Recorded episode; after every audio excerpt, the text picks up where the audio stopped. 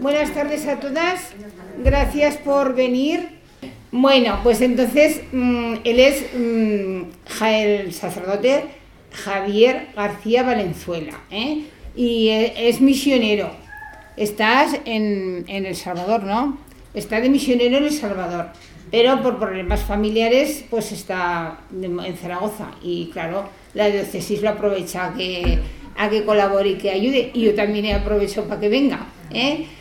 Pues como ha dicho la muy querida y estimadísima Rosa María, ¿eh? ahora que la tengo lejos puedo decir así, ¿no? antes que la tenía cerquica.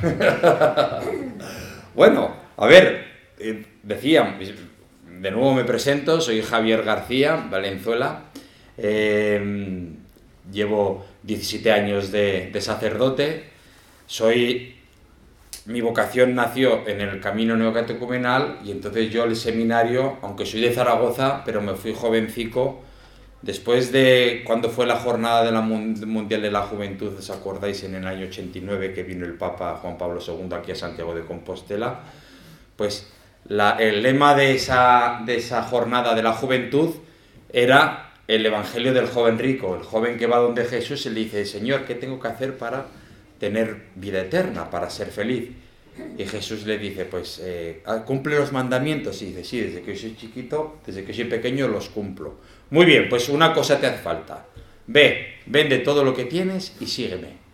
Y esa palabra de seguir al Señor resonó en mí con mucha fuerza. Y cogí y me, y me puse en disposición, bueno, pues a ver lo que el Señor quiere. Yo tenía, era joven, tenía 19 años, había acabado de empezar la universidad, económicas aquí en Zaragoza, y me fui. Y, me fui a El Salvador, y ahí he estado en El Salvador, ahí me ordené de cura en el año 2004, y luego yo creía que me iba a quedar ahí, pero resulta que me mandaron al año siguiente, me mandaron a estudiar, he estado en Roma, seis años he estado en Roma estudiando, y luego ya, cuando creía que iba a terminar los estudios y volverme a El Salvador, me mandan para otro sitio, a Alemania, nada más y nada menos. Y ahí he estado en, Berlín, seis años en Berlín, ahí luchando y peleando con los alemanes y con el alemán, que no es poco, y con los protestantes y luteranos, que había muchos. Y, y he estado ahí seis, casi siete años en Alemania, y estando en Alemania me mandaron luego a Brasil, o sea, imagínate. Em, y, y ahí estaba en Brasil, que ya estaba más o menos asentado, y entonces resulta... Madre le había dado, o había tenido la pobrecita, o sea, se había caído y parecía que tenía un aneurisma, un ictus, que es eh, una cosa que yo no había escuchado casi de lo de los ictus, y resulta que ocurre muchísimo, joder, sobre todo a las mujeres, no quiero... Y, y, y bueno, y, se había quedado en coma, yo me vine y, y, la, y, estuvo 21 días en coma en el hospital. Estuvo en la Casa Grande, en el Miguel Servet, en la parte de traumatología. Y me acuerdo, yo le, siempre le he tenido como un pavor, como pienso que forma parte de la naturaleza humana, a la enfermedad, a la muerte, al sufrimiento. Aunque he estado muy cerca de él, pero le he tenido como terror, ¿vale? Y entonces, estando ahí en el hospital, una vez entró en el hospital y viene un señor, un muchacho, más o menos un poco de mi edad, unos 50 años más o menos, un poco mayor, y me dice, ¿usted es sacerdote? Porque yo iba también con el, con el alzacuellos.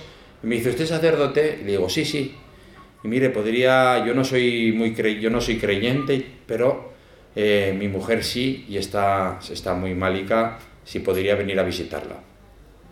Y, y voy, la acompaño entro en la habitación de, esta, de esta mujer y estaba la madre de ella, que cuando me vio puso los ojos así, grandes, y dice, la Virgen del Pilar, que por cierto está aquí, la Virgen del Pilar me ha escuchado, porque yo le estaba rezando que por favor que mi hija no se muriera sin la visita de un sacerdote. Y fíjate, el Señor hizo que yo pasara por ahí, hizo que el marido, que no era ni creyente ni nada, se acercara a mí y me preguntara y me pidiera. O sea, algo movió a este hombre, la Virgen María, la gracia, para venir a mí y, yo llegué ahí. y me encontré a la, madre, o sea, a la suegra del chico, a la, a, la hija, a la hija que estaba en la cama y las hijas, que eran dos adolescentes que estaban, así os lo digo, estaban endemoniadas, dos chicas adolescentes. ¿Por qué? Porque esta, su madre había sido una cosa muy repentina. Imaginar lo que había pasado. La madre se fue a acompañar a su, a su madre por ahí, estaban por Barbastro y se fueron al, al, centro de salud del pueblo. Con un médico, e, ella llevaba a su madre. Y la lleva y le dice la médico, le dice la médico, bueno, tu madre sí que se siga tomando estas pastillas, estas medicinas, pero oye, yo veo que tú tienes un color ahí en los ojos, un poco amarillo y tal, y no me gusta. Vete a Huesca y hazte, vete ya y hazte un examen. Y esta, que había ido ahí, que se sentía bien, que había ido a llevar a su madre al médico, coge directamente, se va a Huesca, inmediatamente la coge la del triaje en el hospital y dice a Zaragoza. En una ambulancia a Zaragoza. O sea que ya esa mujer se levantó por la mañana, haría la faénica, digo, bueno, voy a llevar a mi madre al, al médico y luego voy a ir a buscar a los niños al colegio y voy a hacer la comida, voy a hacer tal. Y resulta que su vida en un momento y se encontraba en el hospital que llevaba siete días con una hepatitis C, me parece, de un, muy, muy, muy, muy grave, muy, muy, violenta, y ahí estaba. La mujer, que era la que estaba enferma, me impresionó. La docilidad que tenía a la voluntad de Dios. La madre también. Y las hijas estaban muy, muy, totalmente no aceptaban eso. Y el marido estaba ahí.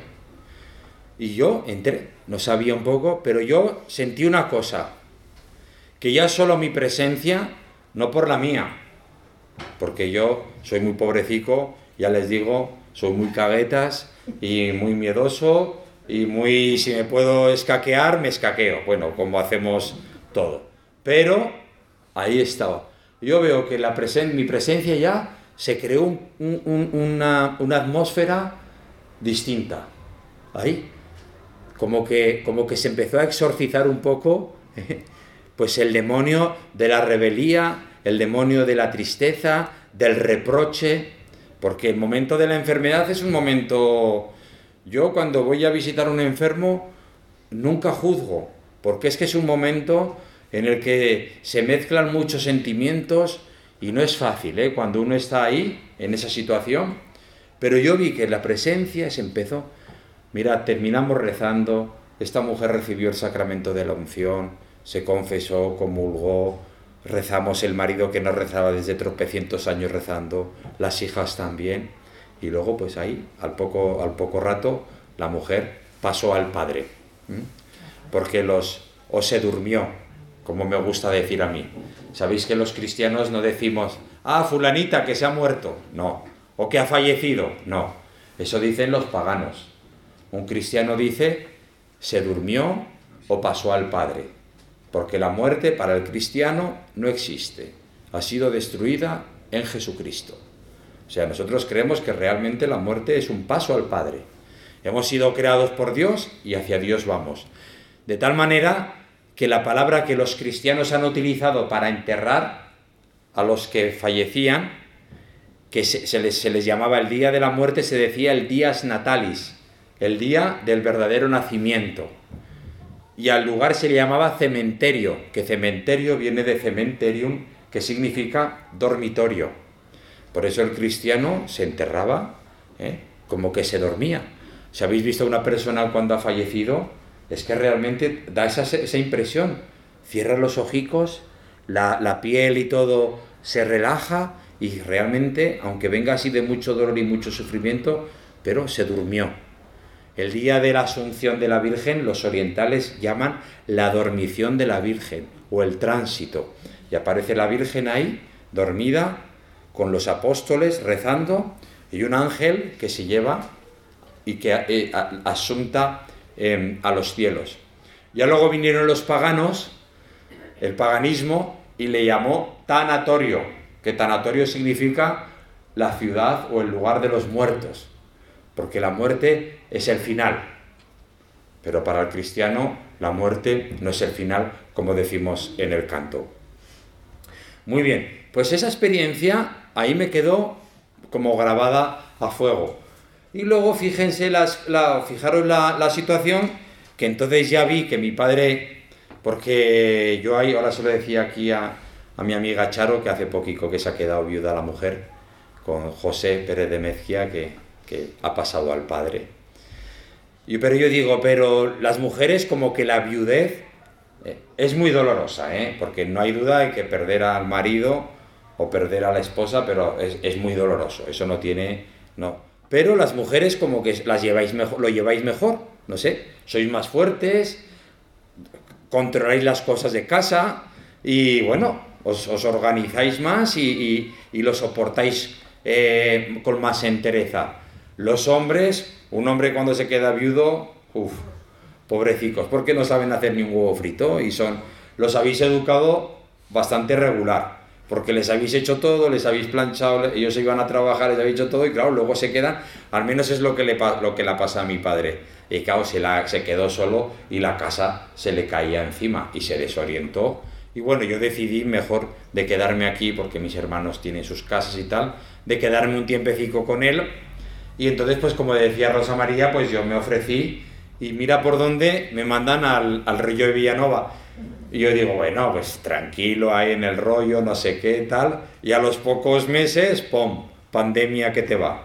Y todo se forma un follón con la pandemia, de repente, pues una situación así un poco, pues que había que ingeniárselas y tal. O sea, que no había un ambiente, ya el ambiente del hospital es siempre un ambiente, pues movido y tenso y tal, pero ahora con la pandemia, pues imaginaros.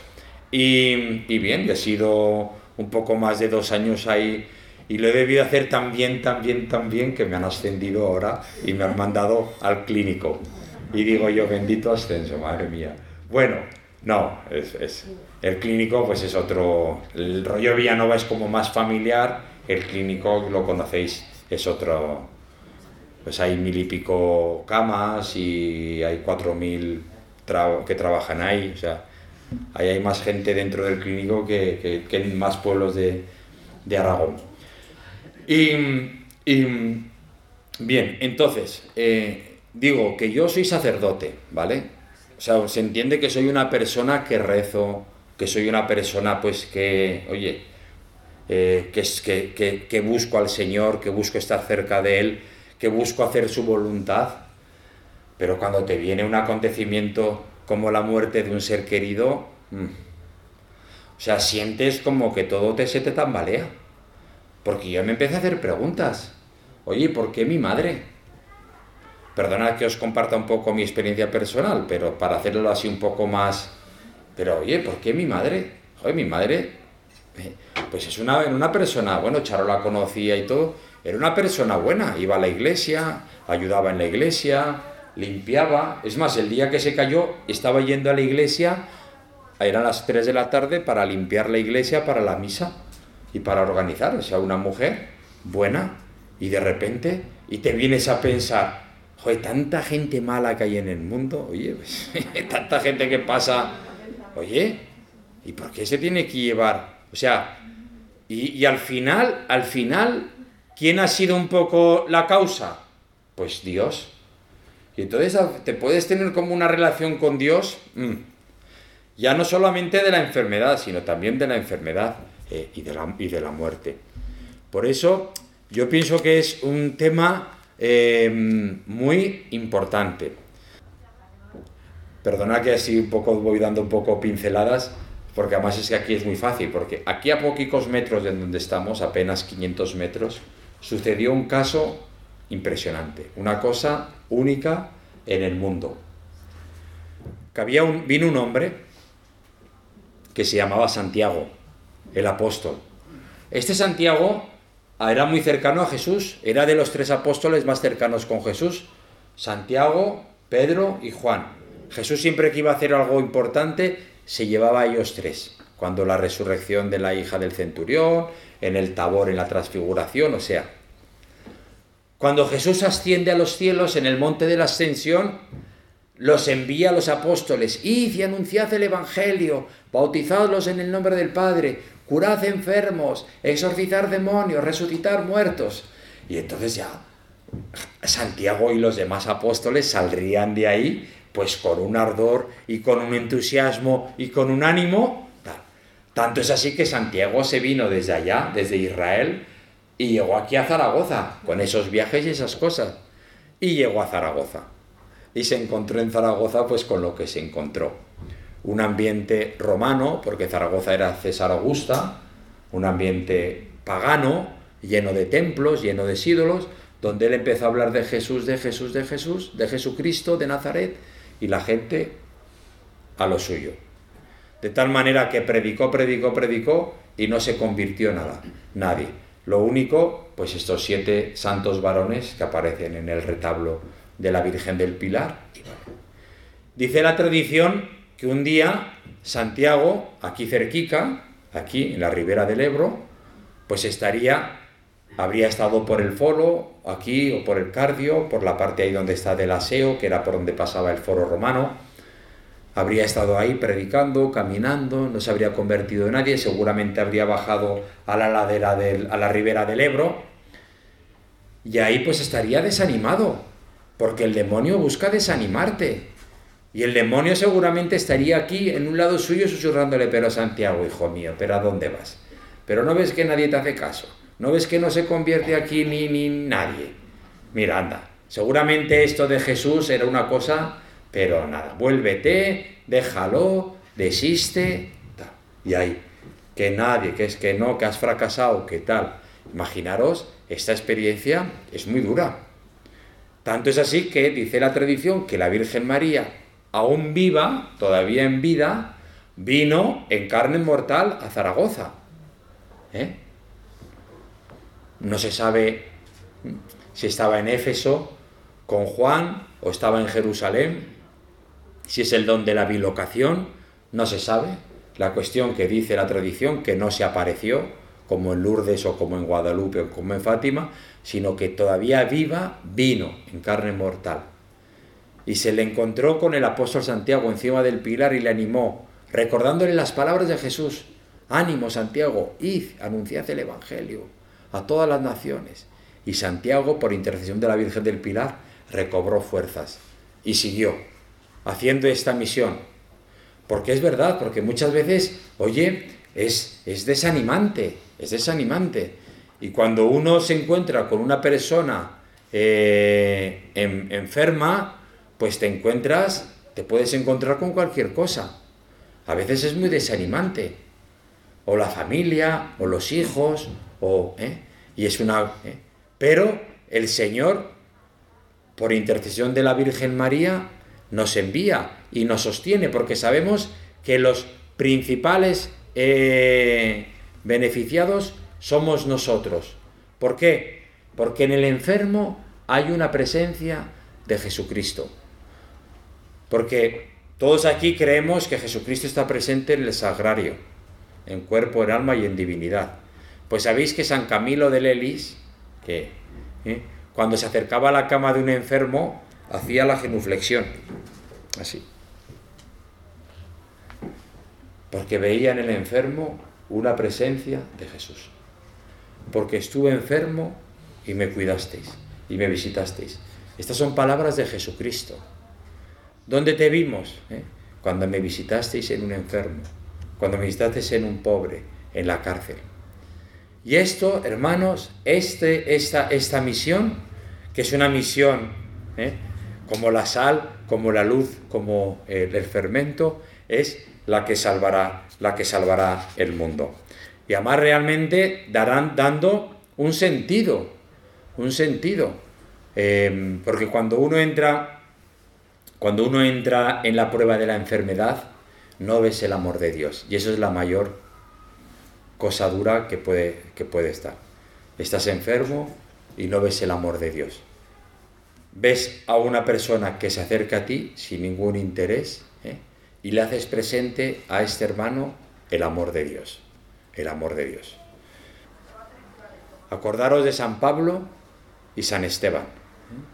San Esteban ofreció su vida. Él nunca vio a San Pablo convertido, pero resulta que la sangre ofrecida de San Esteban ¿eh? sirvió para la conversión de este Saulo que estaba ahí contemplando el martirio que se convirtió al final en San Pablo, apóstol, apóstol de los gentiles. Y con el fermento pasa. Vosotros sois la sal, la luz y el fermento. O sea que tenemos hoy una realidad, dijéramos, en, las estadísticas, en una realidad que son un poco humanamente desoladoras. Si hubiera una pizarra la podríamos pintar, pero bueno, no hay mucho tiempo. Pero pensemos que, por ejemplo, el mundo somos 7.000 millones de personas, más o menos, ¿verdad? ¿Eh? Pues solo un tercio de estos ¿eh? son cristianos, han escuchado hablar de Jesús, tal. Todos los demás, no. De este tercio, solo una cuarta parte son católicos, o sea. De esta cuarta parte, ya se está reduciendo, solo un 10% pues practican. Los demás son cristianos bautizados, que van a misa pues en los entierros, algún bautizo, alguna boda, pero se quedan fuera eh, tomando un café y se van al banquete y, basta, poquito más. Solo un 10% de estos ¿eh? son, dijéramos ya, cristianos de, de, pues de ir a misa, ya de practicar, de dar limosna, tal. Y ya, dijéramos, ya cristianos de que vivan, dijéramos, la virtud en esfuerzo, la perfección en la caridad, pues ya un, un 1 o un 2%. Bueno, claramente uno dice, joder, pues después de 2000 años de la venida de Jesucristo, menudo fracaso de Jesús. Pero eh, eh, no... Pues ánimo, ¿eh? Tantas cosas eh, de, las, de, las, de, las que podríamos, de las que podríamos hablar. Hay mucho material, mucha relación de Jesucristo con los enfermos, muchos evangelios, el evangelio del buen samaritano, el evangelio que leímos el otro día del ciego de Jericó, el evangelio del otro ciego de la, de la piscina de Besaida, que los apóstoles le preguntan, oye, ¿por qué está ciego? ¿Quién pecó, él o sus padres? Y que ni él ni sus padres. Espera que en él se manifieste la gloria de Dios.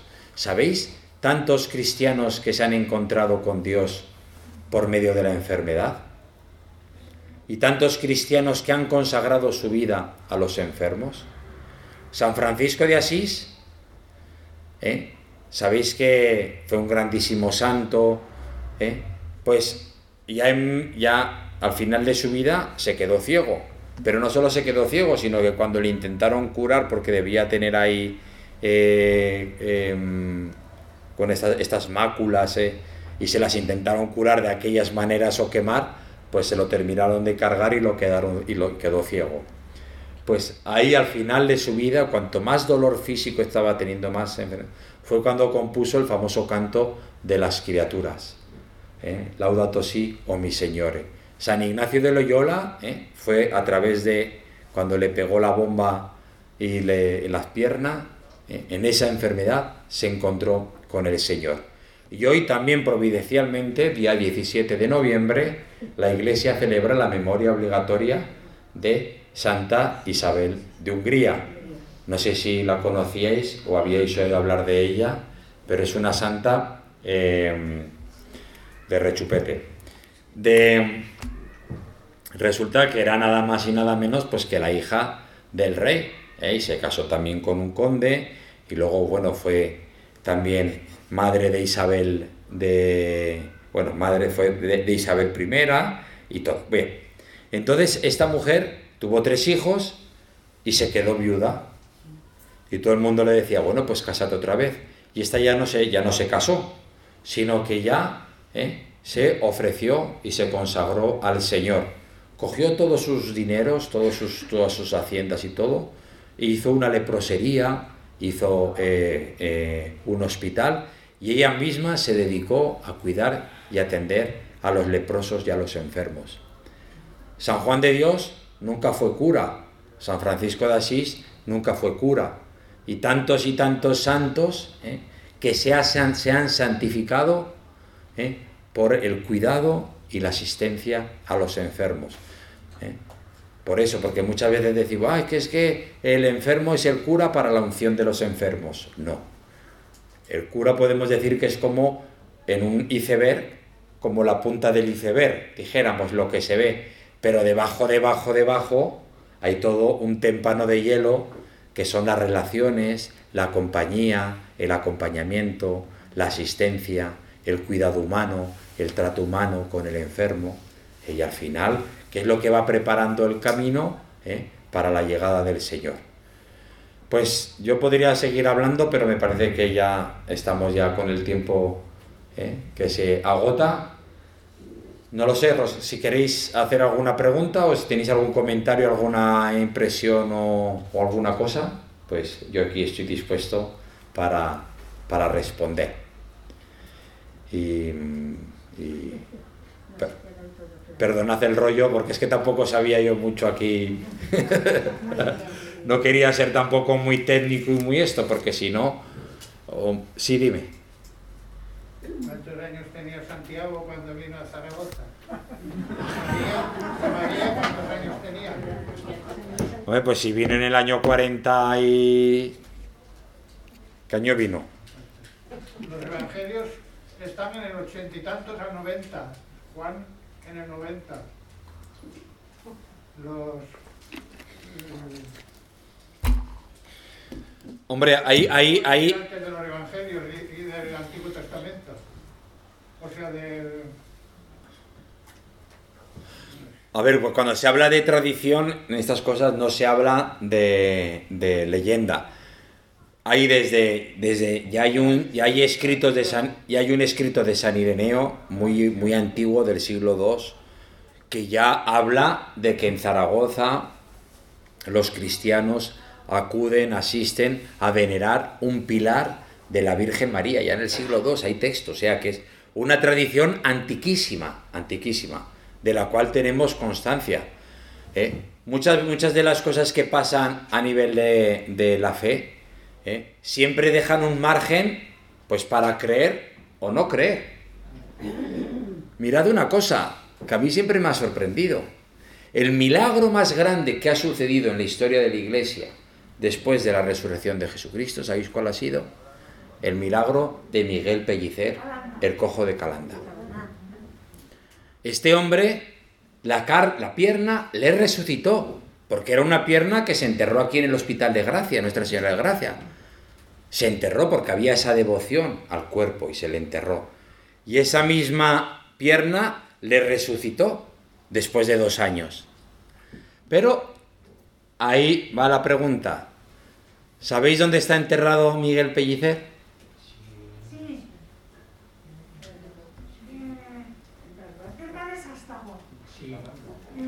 En Velilla. Eh. Pero se hacen procesiones, se hacen romerías. ¿Es San Miguel de Pellicer? No.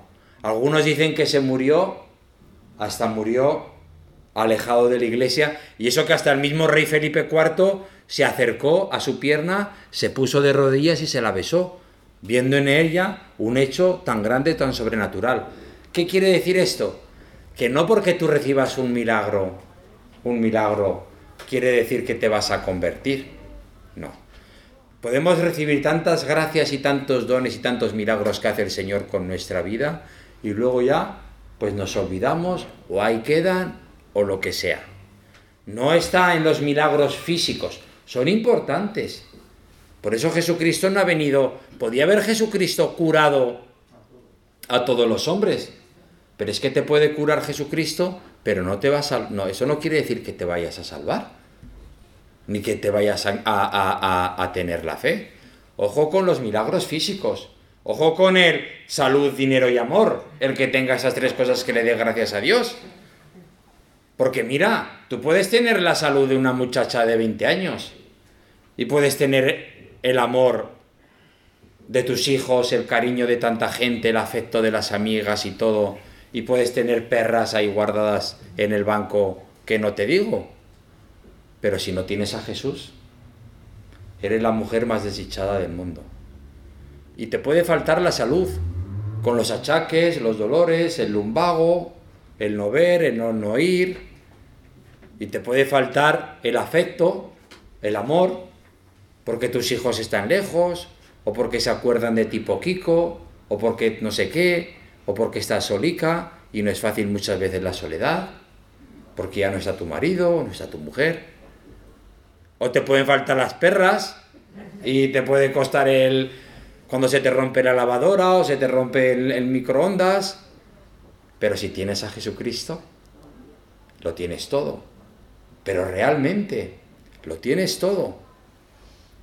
El Cotolengo, un santo italiano que recibía muchas donaciones, todas las noches todo lo que le sobraba de lo que recibía lo daba a los pobres y se quedaba sin nada. Y decía así, obligo a Dios como a al día siguiente tener que proveer nuevamente. Que Dios existe, que está vivo, que provee, que te quiere, que te sostiene, que todo lo hace para nuestro bien, todo. Y ya pues con eso pensamiento que nos quedemos con eso. Oye, que Dios todo lo permite para nuestro bien. Dios te salve María, llena eres de gracia, el Señor es contigo, bendita tú eres entre todas las mujeres y bendito es el fruto de tu vientre Jesús. Santa María, Madre de Dios, ruega por nosotros pecadores, ahora y en la hora de nuestra muerte. Y la bendición de Dios Todopoderoso, Padre, Hijo y Espíritu Santo, descienda sobre vosotros y os acompañe siempre. Amén.